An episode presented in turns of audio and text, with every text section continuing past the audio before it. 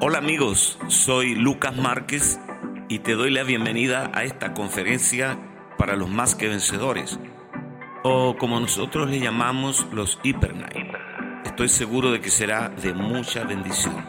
Bienvenidos. Bienvenidos.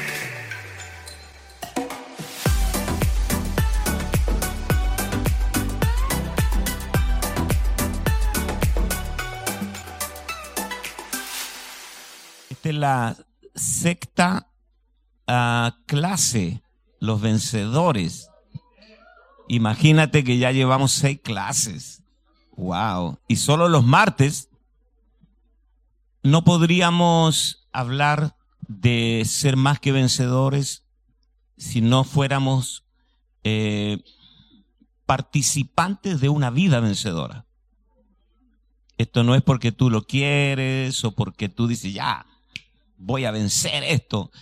No es ni querer, ni desear, ni a través de ningún ejercicio. Es cuando tú portas, recibes de parte de Dios la propia vida divina. Él dio su vida. Nosotros fuimos engendrados y tenemos la naturaleza divina. A ver si puede repetir conmigo para que se le instale aquí en el disco duro. Diga, yo tengo la naturaleza divina. ¿Cuándo ocurrió eso? Cuando lo recibimos a Él por fe y llegamos a nacer de nuevo. De modo que si alguno está en Cristo, somos nueva creación. Eso es muy profundo. Que estas frases, soy nueva criatura, no sea parte del paisaje, sino que tenga un peso específico en nosotros. Que cuando digamos estas cosas, eh, eh, que pueda provocar en nosotros una, eh, una realidad, hacer, hacerse real en nosotros. Entonces vamos a, a, ver hoy día la iglesia de Sardis. No, la iglesia Sardis. La iglesia que famosa tenía nombre solamente, tenía la chapa de estar viva, pero estaba muerta. No es fácil, no es fácil construir un nombre. la iglesia de Sardis fue una iglesia de avivamiento. Pero para cuando Juan le escribe, quedaba solo el recuerdo. O sea, eh, eh, mira a su vecino, dígale, tu pasado no podrá protegerte. No, es que nosotros cuando estábamos en el gimnasio árabe, los ángeles, olvídate de eso, eso fue. ¿Ah? Cuando hacíamos las vigilias y se quemaban las ferreterías, me acuerdo que un día decretamos juicio sobre todos los centros de brujería de Valparaíso y hubieron incendios, se quemaron, se quemó una ferretería y en el sótano encontraron eh, que practicaban vudú, clavaban fotos con alfileres de empresarios bueno, pasaron muchas cosas, pero eso fue. Amén. Eh, eh, el pasado es un cajón de cenizas. El futuro es un vientre. Lo dije la clase pasada, lo que tenemos solo es el hoy. Entonces, cuando, cuando tú, dice Salomón, cuando tú dices que, los tiempos pasados fueron mejores, nunca estás hablando con sabiduría. Con Dios siempre lo mejor está por suceder. Levante su mano, diga, vamos de gloria en gloria, de poder en poder. Entonces, esta vida vencedora eh, la encontramos en Romanos capítulo 6, verso 4. No lo tiene la lección, los voy a poner en, problemas, los voy a poner a trabajar a todos ustedes. Anoten porque le voy a dictar ocho características de esta vida vencedora que no están en tu lección porque tampoco se lo voy a entregar todo en bandeja. Hoy no me salen las ocho características de la lección. Sí, señora, yo lo sé.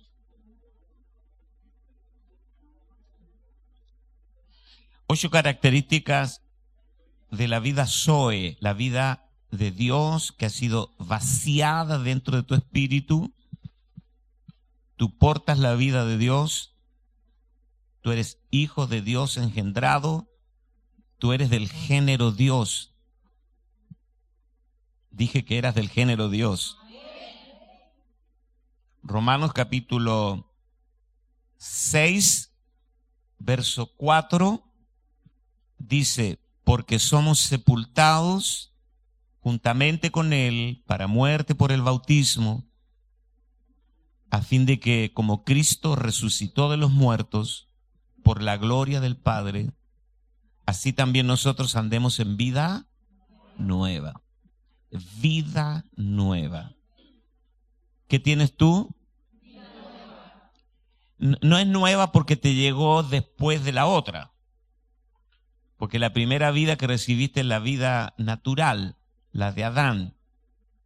Cuando naciste de tu mamá y de tu papá, tú venías con la vida vieja, que es la vida de Adán. La vida nueva te llegó después, cuando naciste del agua y del espíritu. Es nueva no porque, porque tenga menos tiempo que la, que la vieja, sino es nueva en esencia. Nunca envejece. Es eterna.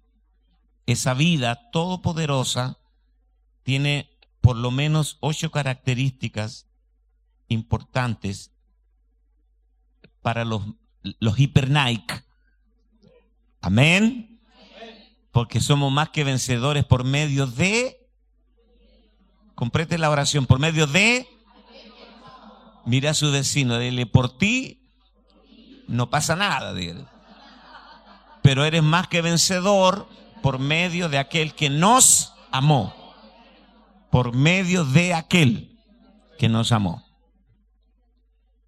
Número uno, la vida vencedora es una vida libre de pecado. ¿Cómo es esta vida? Mateo 1:21 dice, y dará a luz un hijo, Cristo, y llamará su nombre Jesús porque él salvará a su pueblo de sus pecados. Así que el Señor nos salva diariamente y en todo momento de los pecados, porque Él ahora mora dentro de ti. Mueva su mano, diga, antes era víctima del pecado, pero ahora porto una vida que me salva del pecado. ¿Cuánto le dan gracias a Dios por eso? Dos, la segunda característica de la vida vencedora que portas es una vida que tiene comunión íntima con Dios. A esa vida le gusta tener comunión íntima con Dios tú amas la comunión con Dios. Nunca esta vida se desconecta de Dios. Anhelamos por la vida que portamos, anhelamos estar siempre en comunión con Dios. Tres, esta es una vida que haya plena satisfacción en el Señor, en nuestro deleite. Ante usted no quería estar con los santos. Mira ahora en pleno verano, quien diría estamos en febrero y este auditorio está lleno de gente. No nos pagan para venir, no hay que hacer mucha propaganda, pero estamos aquí, corremos para estar aquí, porque hallamos plena satisfacción en el Señor. Mueva su mano, diga, Él es mi deleite. Juan 4:14 Jesús dice a la mujer samaritana, el que bebiere de esta agua que yo le daré no tendrá sed jamás, sino que el agua que yo le daré será en él una fuente de agua que salte para vida eterna. Anote ahí, no solo estoy conforme, sino satisfecho.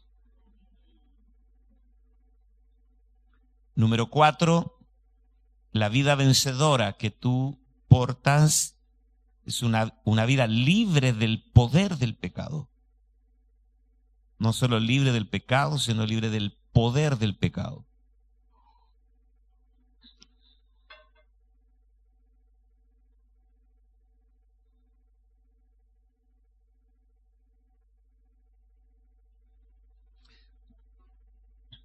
Una cosa es ser libre eh, una cosa es ser perdonado de los pecados, lo cual ya ocurrió, y otra cosa es ser libre del poder del pecado.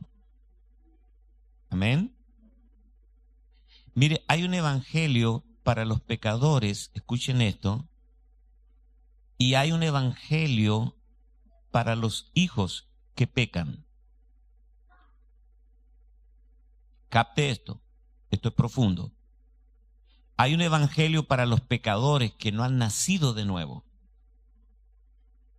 Pero hay un evangelio para los hijos, mueva su mano, para nosotros, diga para nosotros, cuando pecamos.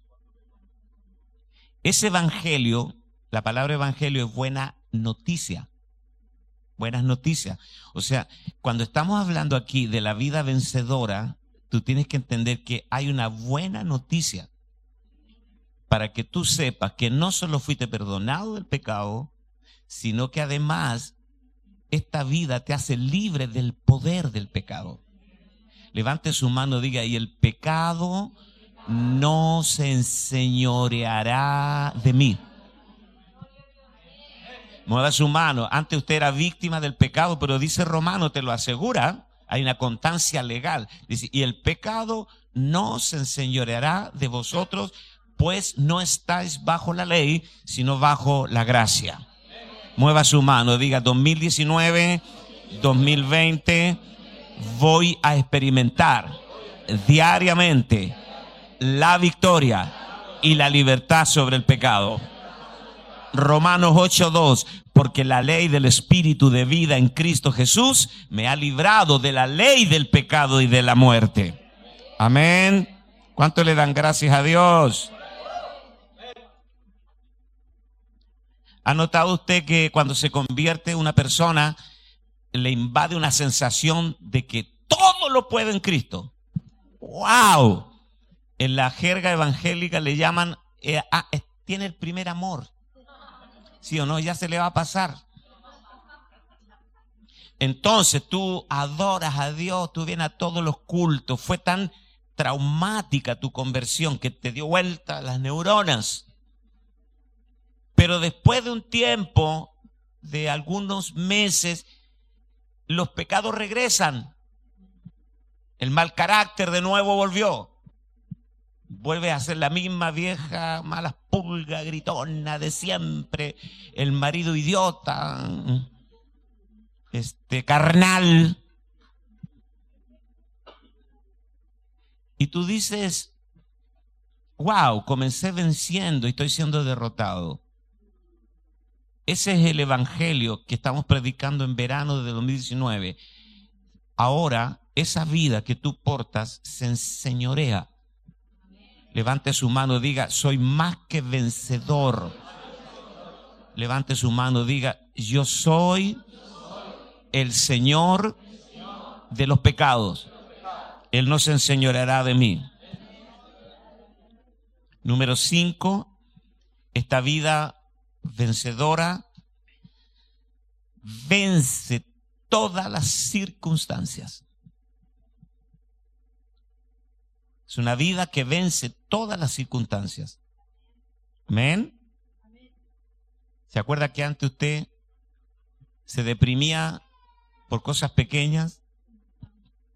Las, las pequeñas las pequeñas anécdotas propias de la vida adquirían la categoría de catástrofe. No, te es súper mal, súper mal. Teníamos un lenguaje desproporcionado. No, tengo un terrible problema. Cuando te lo cuenta, si yo le contara lo que me está pasando a mí, le da un infarto. Eh, eh, exagerado. ¿eh? Yo siempre digo, tú, tú, si tú comparas tu sufrimiento con los de Pablo, hoy día en la mañana Dios me habló. Yo estaba estudiando en mi casa y Dios me habló y me dijo esta palabra. Muchas son las aflicciones del justo, pero de todas ellas la librará el Señor. Levante su mano, diga, voy a tener aflicciones. Y muchas. O sea, que seas hijo de Dios no te libra de las aflicciones. Mueva su mano, diga, me hace, la Biblia me asegura, diga, me asegura que voy a tener aflicciones. Diga, y muchas. ¿Cuántas son las aflicciones de los justos? Pero de todas ellas le librará Dios. Entonces, ¿sabe que me hablaba el Señor? Que no te va a librar de la aflicción, te va a librar de la amargura para que atravieses la aflicción. Levante su mano, diga, voy a atravesar la aflicción cantando en victoria porque soy hiper.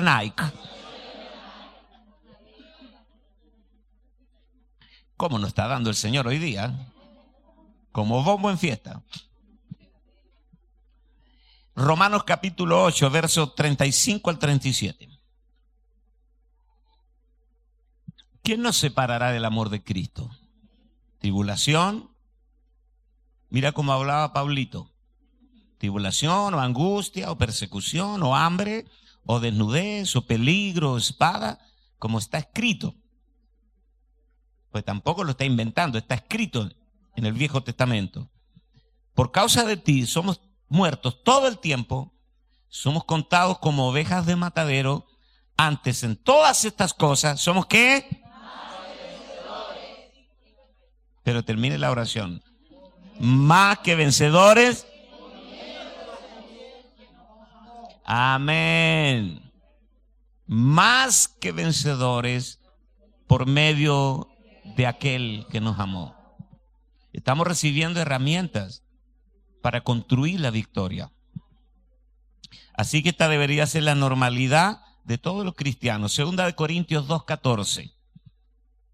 Mas doy gracias, a Dios gracias, el cual nos lleva siempre en triunfo en Cristo Jesús.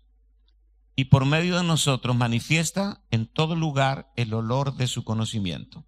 Vamos de triunfo en triunfo. Seis, la vida vencedora que usted porta, usted tiene que saber que todos los recursos están ahí. Esa es la batalla de la fe. Echa mano, echa mano de la vida eterna. Amén. Ponga su mano aquí y haga como que está sacando algo de adentro. Ahí está la vida eterna, echa mano. Ahí está todo. Amén. No, que yo no puedo, que siempre, que a mí, que porque yo salía a mi mamá, porque yo... No, usted ya no es lo que era. Levante su mano, diga, voy a pelear la buena batalla de la fe.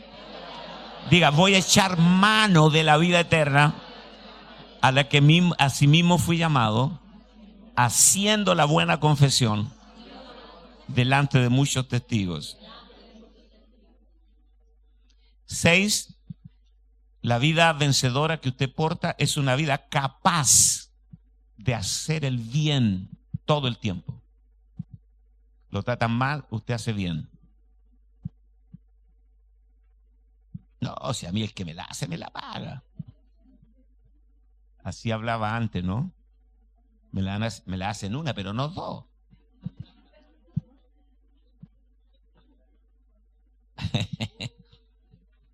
no, así no hablan los hijos de Dios. Efesios 2.10. Fíjate que Pablo dice, porque somos hechura suya hechura. La palabra ahí es poema, de donde viene la palabra poema. Usted es un poema de Dios. Creado en Cristo Jesús para buenas obras. ¿Para qué? O sea, la vida vencedora es una vida que solo hace, sabe hacer buenas obras, las cuales Dios preparó de antemano para que anduviésemos en ellas. ¿Cuándo las preparó Dios? O sea que todo, todas las circunstancias que te rodean son solo escenarios para que tú manifiestes las buenas obras que Dios preparó de antemano. Levante su mano, diga, todo lo que me ocurre concuerda con lo que Él preparó antes de la fundación del mundo. Número siete, la vida vencedora que usted porta es una vida llena de luz, es una vida lumínica. no hay tinieblas en ti. Tú ves claro como al mediodía. Usted no va a ser engañado. Juan 8:12. Otra vez Jesús habló diciendo, yo soy la luz del mundo. El que me sigue no andará en tinieblas. Mira a su vecino, dígale, antes andabas, pero en densas tinieblas, a tientas, andabas a tientas, ¿eh? en densa tiniebla. Dice que los que se embriagan de noche se embriagan, los que duermen de noche duermen, pero nosotros somos hijos del día. Levante su mano, diga, soy hijo del día y de la luz. El que me sigue no andará en tinieblas, sino que tendrá la luz de la vida. O sea, la, la vida que tú portas es una vida de luz, donde no hay tinieblas. Y número ocho, final. La vida vencedora que tú portas es una vida completamente santificada. Primera de Tesalonicenses 5, 23, 24. Primera de Tesalonicenses 5, 23, 24. Y el mismo Dios de paz os santifique por completo. Y todo vuestro ser, espíritu, alma y cuerpo sean guardados irreprensibles para la venida de nuestro Señor Jesucristo. Fiel es, el que os llama, el cual también lo hará. Amén.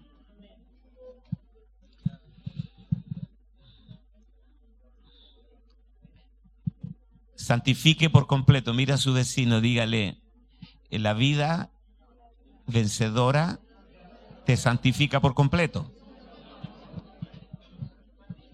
No una parte así como, ajá. No, esta parte, que nadie se meta acá, no. Podemos ser santificados por completo. Digan amén, ayayay, aleluya o cualquier cosa. ¿eh?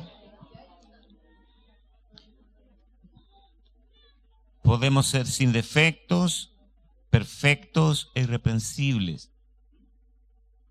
Pablo dice, para presentar perfecto en Cristo Jesús a todo hombre. ¿Miente la Biblia? Eh, perfecto en Cristo, no en ti mismo, en Él. Muy bien. Bueno, lección 6, los, los vencedores. 6. La iglesia de Sardis, vestida de vestiduras blancas, y el Señor confiesa su nombre. Apocalipsis 3, del 1 al 6. Escribe al ángel de la iglesia en Sardis, el que tiene los siete espíritus de Dios. Y las siete estrellas, dice esto, yo conozco tus obras, que tienes nombre de que vives y estás muerto sé vigilante y afirma las otras cosas que están para morir. Porque no he hallado tus obras perfectas delante de Dios. Acuérdate, pues, de lo que has recibido y oído, y guárdalo y arrepiéntete. Pues si no velas, vendré sobre ti como ladrón y no sabrás a qué hora vendré sobre ti. Pero tienes unas pocas personas en Sardis que no han manchado sus vestiduras y andarán conmigo en vestiduras blancas porque son dignas. ¿Qué son? El que venciere será vestido de vestiduras blancas y no borraré su nombre del libro de la vida, y confesaré su nombre delante de mi Padre y delante de sus ángeles. El que tiene oído, oiga lo que el Espíritu dice a las iglesias. Una pequeña reseña histórica. Sardis significa el remanente, lo restante o la restauración. Prefigura a la iglesia protestante como respuesta a la apóstata iglesia católica. Cuando la iglesia se mezcló con el Estado y comenzó la iglesia católica, con el papado y toda la mezcla de los babilonios y todo eso que les comenté, hubo un grupo que se mantuvo fiel, pero en el tiempo también ellos fueron decayendo, porque no se mantuvieron unidos a la fuente de la vida. Entonces la iglesia de Sardis también prefigura una era de la iglesia, pero no vamos a distraer tiempo en eso. Sardis era una ciudad muerta en la antigua capital del reino de Lidia y el rey Creso, 560, 546 antes de quien emitió las primeras monedas de oro, aquí representa una decadente ciudad de lujo, de apatía, religiosidad licenciosa. Esta era una ciudad muy antigua del Asia Menor, cuya situación geográfica dominaba todo el valle del río Lico. Eh, he ido, he ido a, ciertos lugares del mundo que fueron eh, lugares de mucho glamour, y tú ves por los edificios, por la arquitectura, sus hoteles, todo aquí hubo mucha abundancia. Hay una ciudad en Chile llamada la ciudad de Punta Arenas. ¿Alguien conoce Punta Arenas? Tú vas a Punta Arenas y Punta Arenas se fundó cuando no existía el canal de Panamá. Imagínate, todos los barcos del mundo que cruzaban del Asia a Europa, de Europa al Asia, tenían que pasar obligadamente por el estrecho de Magallanes. Así que esa era una zona de mucho movimiento de mucho comercio, Puerto Libre. Entonces hay construcciones, incluso el cementerio de Punta Arena tiene una historia que a mí me, me, produjo mucha, este, a mí me gusta la historia. Este, alguien donó eso, donó el cementerio, pero tú ves edificios donde tú dices, wow, hubo un tiempo aquí de mucha gloria, pero ya no hay gloria. Es una ciudad eh, donde hay muchos problemas económicos, como en todos lados, pero tú lo ves reflejado, los testimonios visibles son los edificios, las estructuras. Sardi fue una ciudad muy próspera, pero en el momento en que se le escribe, no solo había una muerte económica, sino también una muerte espiritual. Eh, había como un paralelo entre lo natural y lo espiritual. La frase, el que tiene los siete espíritus de Dios, los siete es el, indica perfección. El número siete indica perfección. En la Biblia, alguien que sea, eh, gente que se dedica a estudiar la numerología. Entonces, denota la deidad de Cristo. También denota que Jesús está lleno del Espíritu Santo. En el capítulo 1, verso 4 vimos cómo los siete espíritus representaban el Espíritu Santo, en el capítulo 1. Así que los siete espíritus de Dios hacen que la iglesia esté llena de vida y las siete estrellas hacen que la iglesia brille intensamente. Hoy necesitamos nosotros estas dos eh, imparticiones de Cristo levante su mano, diga, necesitamos el Espíritu Santo intensificado. Amén, intensificado. Siete veces intensificado y necesitamos líderes y pastores que sean estrellas brillantes. Levante su mano, diga, Dios nos levanta como una generación llena del Espíritu, intensificado y una generación de estrellas que brillan. Amén. Jesús dijo, vosotros sois la luz del mundo. Una luz no se pone de, dentro de un cajón del almud, sino sobre el candelero. La luz se pone sobre el candelero para que alumbre a todos los que están en casa. Así alumbre vuestra luz delante de los hombres, para que vean vuestras buenas obras y glorifiquen a Dios.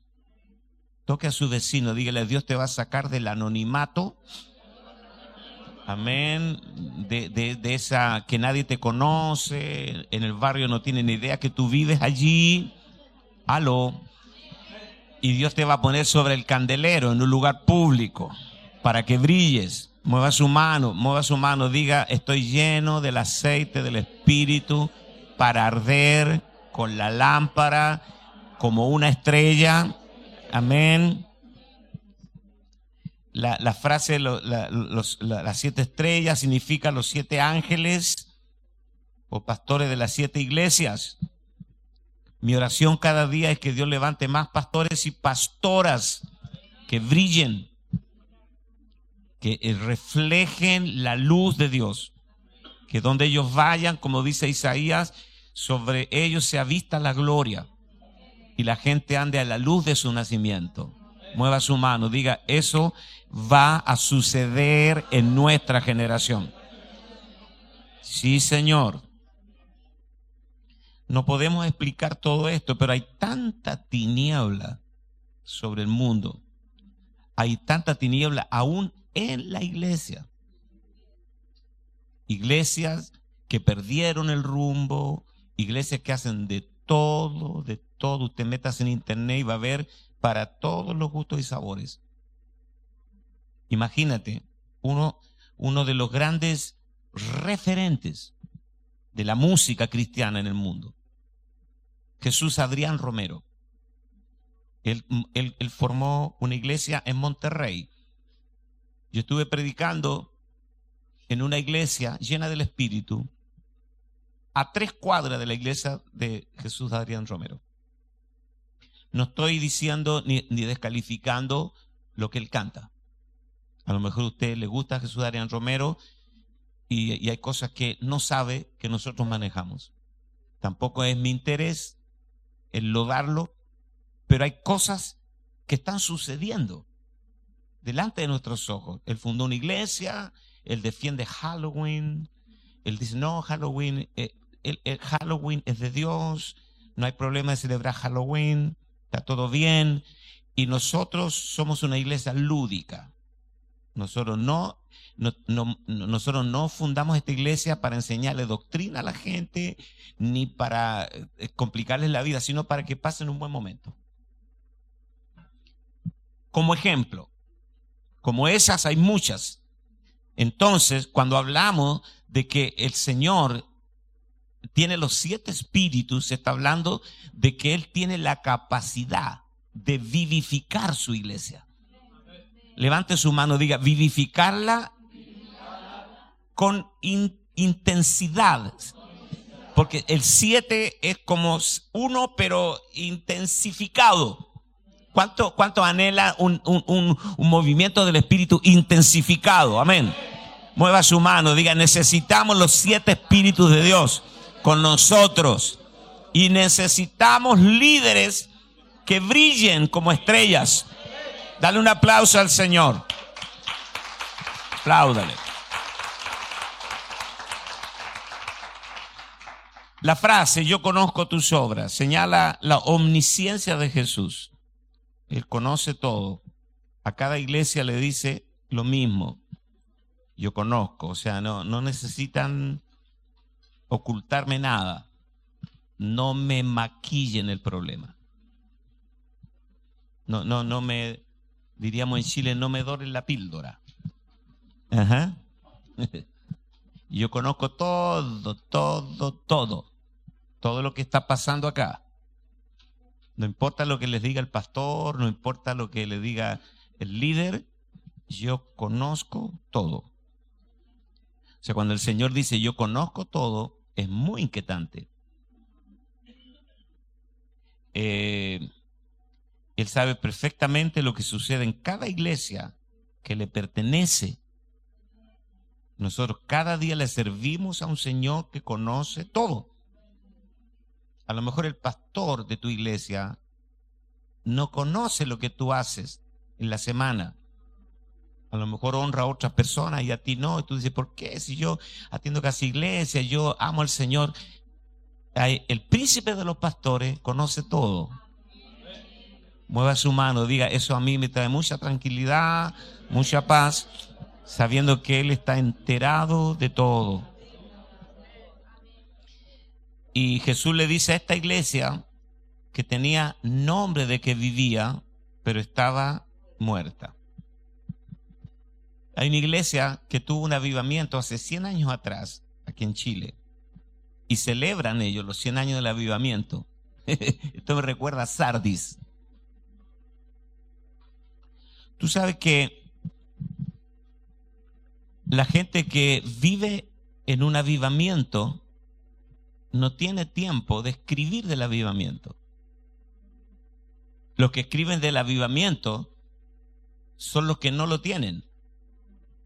Y tienen tiempo para escribir de algo que pasó hace 100 años atrás, donde los muertos resucitaban, donde habían, eh, la, gente era transportada en espíritu. Yo alcancé a conocer a los últimos ancianos de ese avivamiento. Qué pena que, que nosotros hablemos del avivamiento y que no tengamos un avivamiento. Mueva su mano, diga, no podemos vivir de glorias pasadas. Declare conmigo, diga, me niego, me niego a celebrar avivamientos pasados. Yo quiero mi avivamiento para este tiempo. Vivir la vida llena del Espíritu. ¿Cuántos tienen hambre, tienen celo de Dios? mueva su mano, diga, me da lo mismo el pasado, el apellido, la historia, me da lo mismo, yo quiero algo hoy, algo fresco. No quiero estar colgado de una historia gloriosa, yo quiero ser parte de lo que Dios está haciendo en este tiempo. Amén.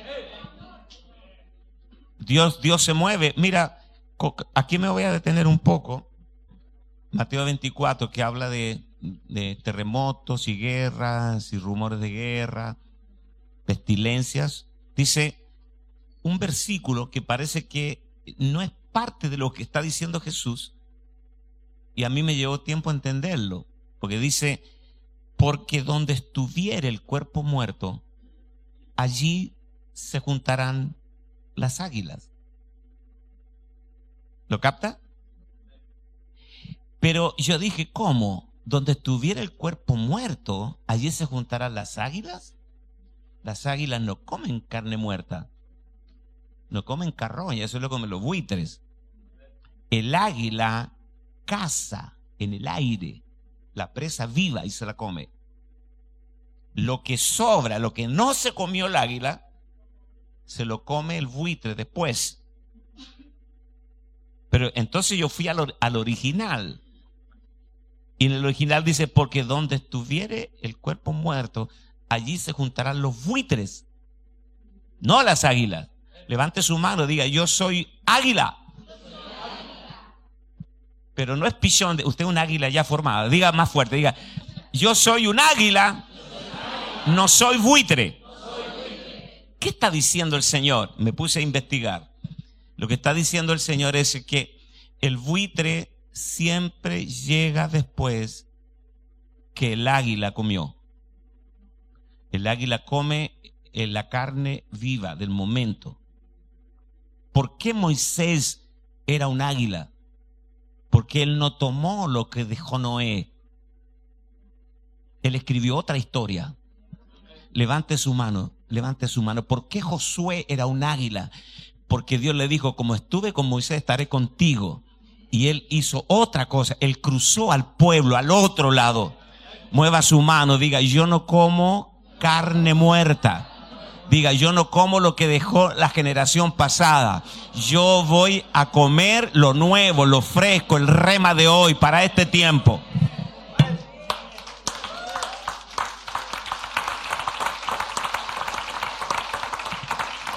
Amén. La iglesia necesita resucitar espiritualmente hablando, ya que solo la apariencia señalaba que estaba viva, pero en realidad su condición espiritual es que estaba muerta. No puedes evitar que un cadáver huela mal. Lo puedes maquillar si quieres. Muchos de nosotros podemos aparentar una espiritualidad perfecta cuando en realidad no la tenemos. Aprender incluso el lenguaje del nuevo pacto y no vivir en él.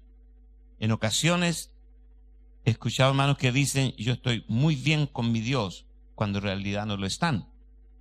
¿Cómo se sabe? Por la manera de cómo toman las cosas de Dios. Este es un llamado a cada uno de nosotros para no aparentar una espiritualidad, sino más bien vivirla como el Señor demanda. ¿Cómo está nuestra condición delante del Señor? ¿Estamos vivos o estamos muertos? Lo que hacemos por el Señor y cómo lo hacemos determina si estamos viviendo una apariencia o una realidad espiritual. Amén. Como los hijos de Xeba, que fueron a echar fuera un demonio. Se aprendieron la fórmula porque vieron a Pablo echando fuera demonios. Y Pablo echaba fuera demonios. Y ellos copiaron el método. Y así como Pablo sal fuera en el nombre de...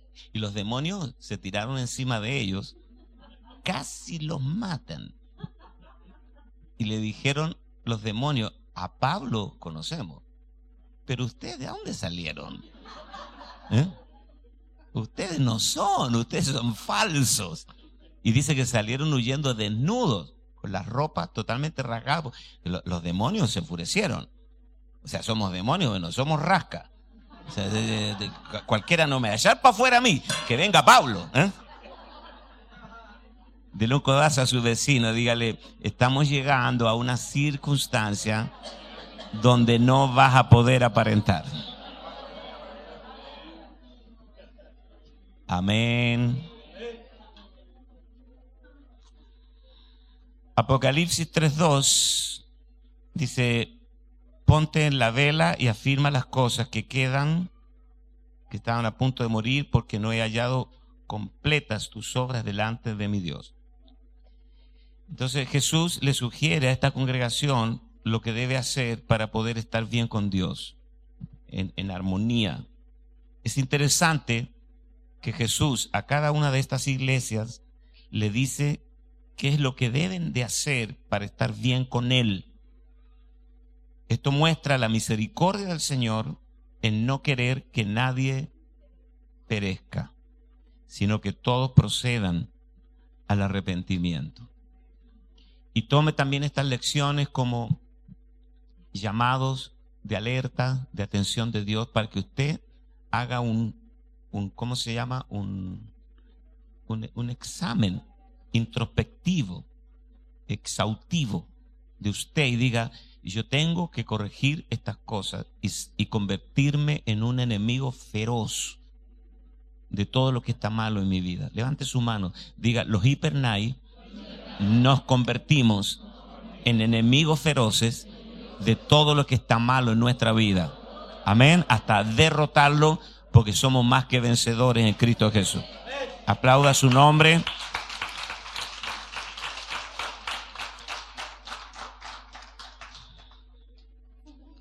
La frase ponte en vela o cuida y afirma las cosas que quedan denota un despertamiento espiritual que debe tomar lugar ya y no en el futuro. La frase que estaban a punto de morir indica que todavía quedan algunas cosas que pueden ser solucionadas. Y guarda las cosas que están a punto de morir. Significa que una iglesia decadente todavía conserva cosas buenas. Esas cosas, esas pocas cosas buenas, reténlas. Amén. Reténlas. Hay iglesias que son, eh, tienen comedores, alimentan, le dan 200, 300, 500 porciones de almuerzo a los niños en los barrios pobres Esas cosas son buenas. Reténlas. Otros ah, tienen trabajo en las cárceles. Nosotros trabajamos con volver a empezar ayudando a los drogadictos, a los violencia intrafamiliar. Hemos ganado mucha gente con ese trabajo, tenemos monitores. Retén las cosas buenas, afírmalas para que no se caiga todo, ¿no? Y el Señor no ha hallado completas las obras de la iglesia delante de Dios. O sea, no están completos. Como podemos ver, esto indica que el Señor desea lo mejor de nosotros y no solo nuestras migajas y las obras. ¿Cómo están nuestras obras delante de Dios? Estuve ministrando en el campamento de la iglesia de Quilpué. Estuvo extraordinario, gracias Pastor Álvaro y Pastora Patti por invitarme. Y hablé acerca de la, el alma y el espíritu. La salvación del espíritu nos otorga la vida eterna. Pero la salvación del alma nos introduce al reino. El reino con todas sus demandas.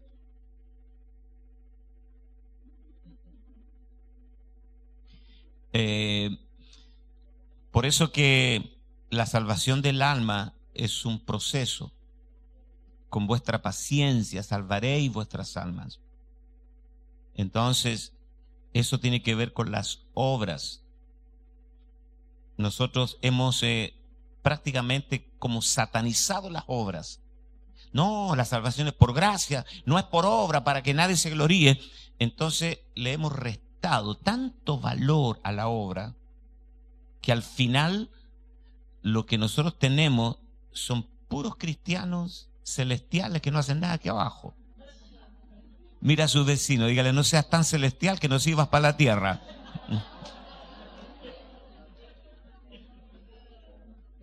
Porque la Biblia dice, no es por obra para que nadie se gloríe. Y cuando yo leo todo lo que Pablo nos dice con respecto al protocolo y a la agenda de juicios de Dios, en el futuro. Creo que entiende que hay un programa de Dios, hay un programa de resurrecciones, hay un programa de juicios, todo está en tu Biblia. Solo que no has tenido tiempo de enterarte de eso. Pero tienes al tío Luca para que te lo diga. ¿Mm? Mira a su vecino, dígale, escucha al tío Lucas porque el tío Lucas te da buenos consejos. ¿Mm? Mire, Jesús dice, y Pablo lo corrobora, dice, y se dará a cada uno según su obra. No, me, no todo el que me diga Señor, Señor entrará al reino de los cielos, al reino de los cielos, sino todo aquel que haga la voluntad de mi Padre que está en los cielos. Y a cada uno se le dará según su obra. Si la obra de alguno eh, fuere madera en hojarasca, el día la declarará y por el fuego será probada y a cada uno según su obra. Siempre está hablando de la obra. Al final. Y, daremos cuenta, dice, dice Pablo, de las obras que hicimos mientras estábamos en el cuerpo. Abraza a su vecino, dígale, vamos a redimir las obras. Y vamos a ser un cristiano de obras. Amén, de obras buenas. ¿Cuánto le dan gracias a Dios? Y él dice que no, nos no, fuimos creados por Dios, como leímos que somos un poema, somos de Shura Suya, creados por Dios para buenas obras. Así que vamos a ser cristianos de buenas obras. Ahora, no hacemos buenas obras para ser salvos. Hacemos buenas obras porque ya somos salvos. Levante su mano, diga, un árbol malo no puede dar buenos frutos y un árbol bueno no puede dar mal, buenos frutos, malos frutos. Por sus frutos, más claro, echarle agua, dijo el lechero. Apocalipsis 3.3. Acuérdate pues de lo que has recibido y oído y guárdalo y arrepiéntete. Metanoia, cambia tu manera de pensar. Por tanto, si no velas, vendré como ladrón. Vendré como ladrón y no sabrás a qué hora vendré sobre ti. El Señor les exhorta a recordar los viejos tiempos cuando estaban muy bien espiritualmente, cuando estaban vivos. Esta era la iglesia del avivamiento en Asia, Sardis. Era la iglesia del avivamiento. Porque no es fácil construir un nombre. Tienes nombre, o sea, tenían fama. Amén. Entonces la gente iba, llenaba los aviones para ir a Sardis, a los encuentros, los retiros. Vamos a Sardis porque ahí está el movimiento del espíritu llenaban los hoteles. La gente se daba cita en Sardis, venían de todo Asia. Una iglesia famosa. Milagros tremendos. ¿Y qué pasó? Se quedaron ahí. Se estancaron. ¿Por qué? Porque la próxima generación se cuelga de la primera. Amén. Hay dos tipos de personas, los que vuelan y los que se huelgan de los que se vuelan. Los que vuelan. No sé qué, a qué grupo pertenece usted. ¿Por qué usted cree que Jesús, líder de, o sea, el líder de los líderes, dejó 12 hombres en un escenario terrorífico, perseguidos como una secta proscrita? No les dejó ni una propiedad, no les dejó ni dinero, no les dejó nada, nada material, y los mandó a ganar el mundo. Y se fue. Como líder hubiera sido pésimo. Pésimo. El tipo no les dejó nada y los dejó además perseguidos por el imperio y odiado por el judaísmo. Tremendo líder. Nosotros le dejamos a nuestra gente edificios, le dejamos CD, audio, les dejamos, uy, hay gente que va, hay gente que va a cualquier país y dice, yo soy discípulo del pastor Lucas, uh, pasa, lo ponen a predicar. ¿Verdad? En, en Europa, en América, en donde vaya, usted diga, soy discípulo del apóstol Lucas, es feo que yo lo diga pero usted tiene que comprobarlo y se le van a abrir las puertas. Pero que usted ande con el apóstol Lucas, a usted no lo hace apóstol Lucas. Judas anduvo con Jesús. Que tú andes con Jesús no te hace Jesús. Levante su mano, diga, yo tengo que tener la luz propia, la luz del Espíritu dentro de mí. Filipenses 1:27 dice solamente que os comportéis como es digno del Evangelio de Cristo para que os, o sea que vaya a veros. En realidad nadie habla así ahora. O que esté ausente. ¿eh? Hermano, os iré a veros. Tiene que vivir en España nomás para hablar así. O que esté ausente, oiga de vosotros, de vosotros, ¿eh? de oiga de ustedes, que estáis firmes en un mismo espíritu, combatiendo unánimes por la fe del Evangelio. La frase guárdalo y arrepiéntete indica la necesidad de cambiar de curso para dirigirse hacia el Señor y no en dirección contraria. Si no hay cambio, el Señor vendrá para traer juicio sobre ellos antes de que enfrenten a Domiciano. Domiciano fue un emperador romano perverso. De hecho, Domiciano fue el que deportó a Juan a la isla de Patmos. Él fue deportado, desterrado más bien, a la isla de Patmos. Patmos era como la, como la cárcel de San Quintín, en la isla de San Quintín, eh, era una prisión. Nadie se escapaba de allí. Y para allá lo mandaron a Juanito. eh, desterrado. Y ahí estaba cuando recibió la visión del Apocalipsis. Entonces la frase como ladrón en la noche no es referencia a ningún rapto, sino más bien es referencia a la venida de Jesús en juicio cuando menos lo piensen. Le conté de un señor allá en Venezuela que la esposa le dice, vamos, vamos a la casa, vamos a, vamos a tener como un, un como un, eh, un, encuentro, una familia. En realidad la esposa lo estaba invitando a la casa de iglesia. Y él pensó que iba a ir así como a un asado.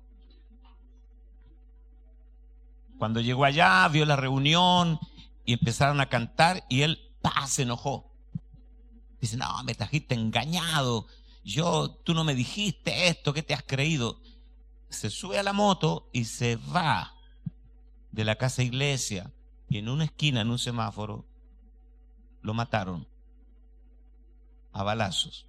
Fue su última chiripiorca. Tú no sabes cuándo va a venir. O sea, por eso nosotros tenemos que estar bien con el Señor todo el tiempo. Tú no sabes, levante su mano, diga, puede que sea mi última clase, yo no lo sé, pero no se asuste, tranquilo. Apocalipsis 3:4 dice, pero tienes unos pocos en Sardis que no han manchado sus vestiduras. Al que venciere, al que venciere el no manchar su vestidura. Y andarán conmigo vestidos de blanco porque son dignos. Pero tienes unos pocos en Sardis. Tú, sabes que esto siempre es así. Unos pocos. Siempre en una congregación. No todos los que asisten al edificio son parte. La gente puede ir a un edificio un domingo por muchas razones. O sea, no todos los que están en un edificio son iglesia, pero el Señor conoce a los que son suyos. Amén. Conoce porque Él conoce tu corazón. Dice, tenemos este sello, estamos sellados. Conoce el Señor a los que son suyos y apártese de iniquidad todo aquel que sirve a Dios. Mateo 7, 13 y 14.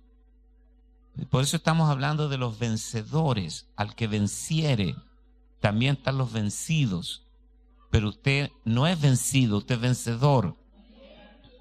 Entrad por la puerta estrecha, porque ancha es la puerta y espacioso el camino que lleva a la perdición, y muchos son los que entran por ella, porque estrecha es la puerta y angosto el camino que lleva a la vida, y pocos son los que la hallan.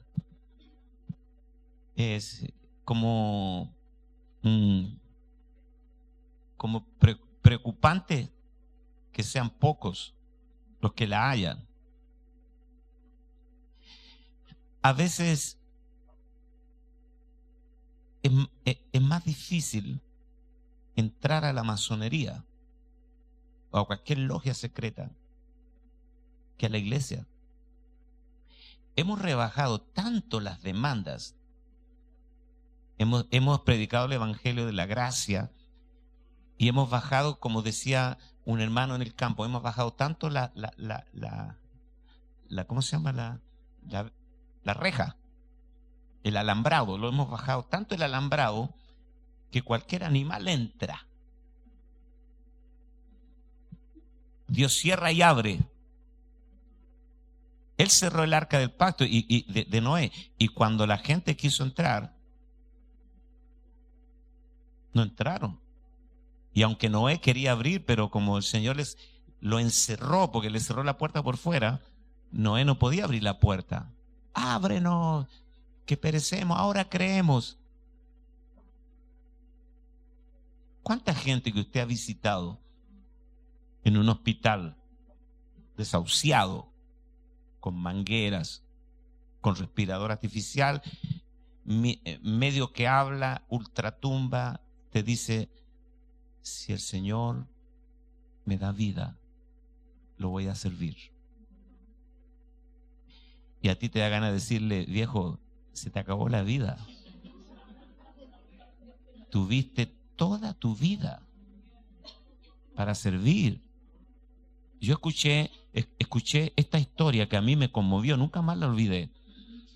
Una mujer, 80 años, en Buenos Aires, Dios mandó un profeta a su casa, que el profeta no tenía ni, quién era, ni dónde vivía, creo que vaya.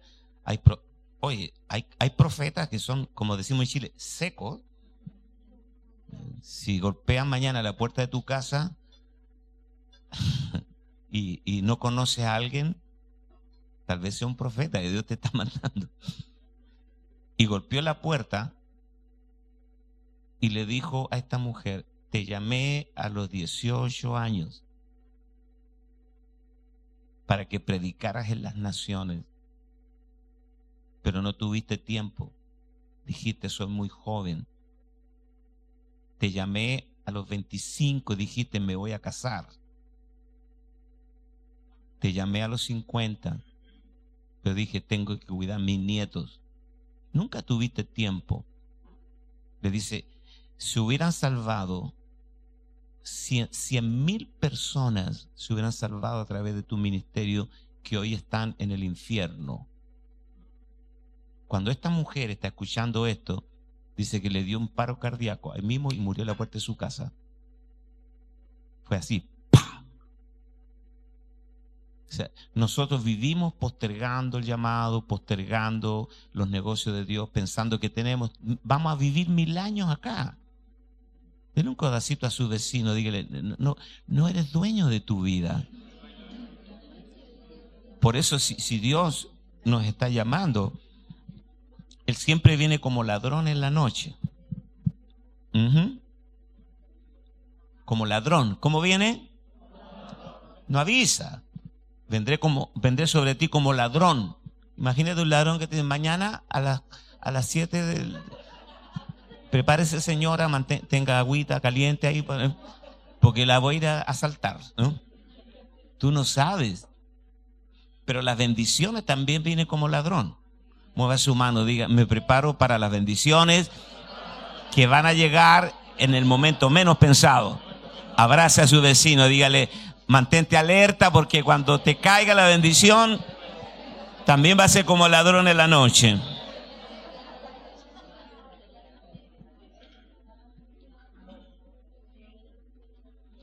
En esta iglesia habían pocos que no se habían manchado con la falsa religión, apatía e indiferencia hacia las cosas del Señor. Estos eran los... La, la frase vestiduras nos recuerda esa vestidura que recibimos cuando obedecimos el Evangelio por primera vez. Gálatas 3:27, porque todos los que estáis, habéis sido bautizados en Cristo de Cristo estáis revestidos, estamos vestidos de Cristo.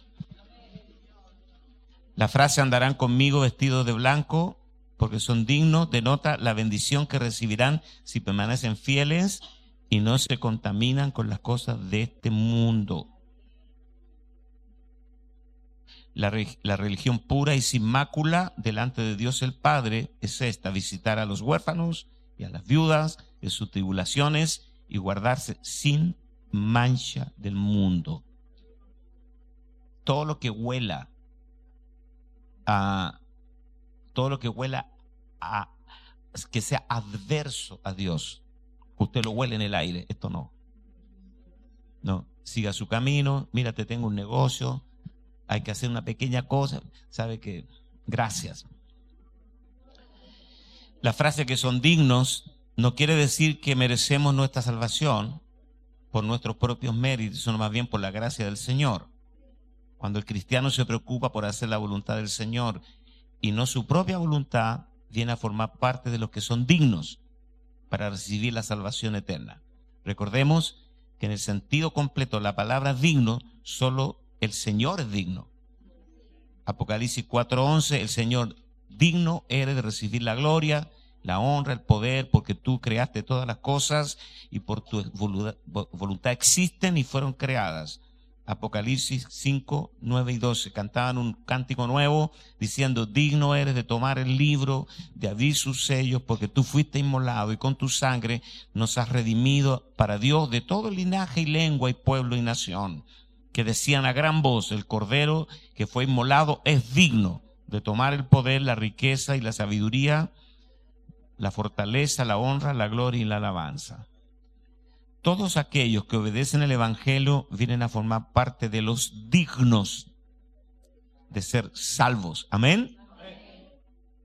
Apocalipsis 3:5. Así el vencedor será vestido de vestiduras blancas y no borraré su nombre del libro de la vida, su nombre delante de mi Padre y delante de sus ángeles. La próxima clase les voy a hablar un poco del libro de la vida, que no es un libro pero les voy a dejar esa curiosidad. ¿Cómo no es un libro, apóstol? Bueno, así como libro, libro. Vencer la muerte espiritual. Al que venciere, aquí llegamos. Al que venciere, a los hipernai. ¿Dónde están los hipernai acá?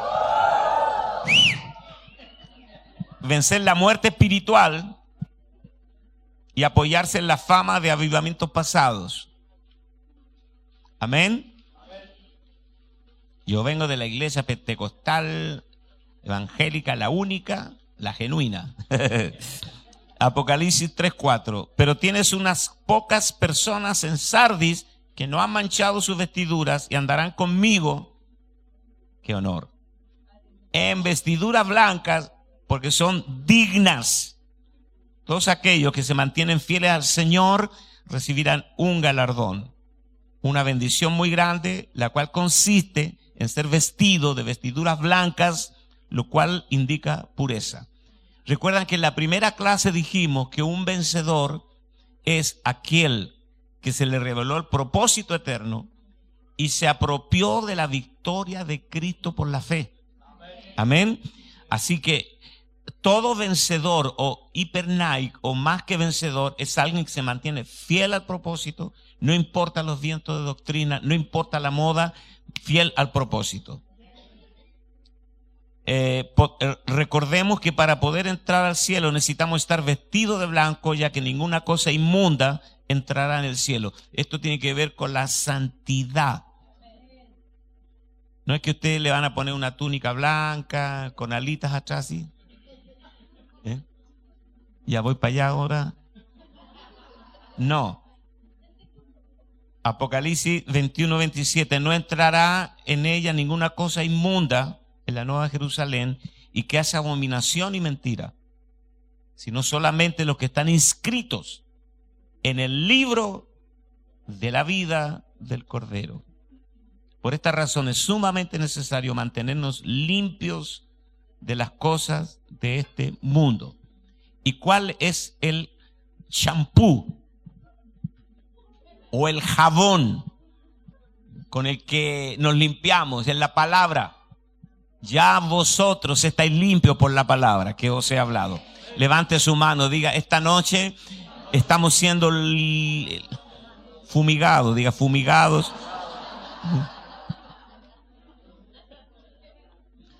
Por esta razón es sumamente necesario mantenernos limpios de las cosas. Todos aquellos que son fieles mantendrán sus nombres inscritos en el libro de la vida el cual también es conocido como el libro de Dios o nombres inscritos en el cielo.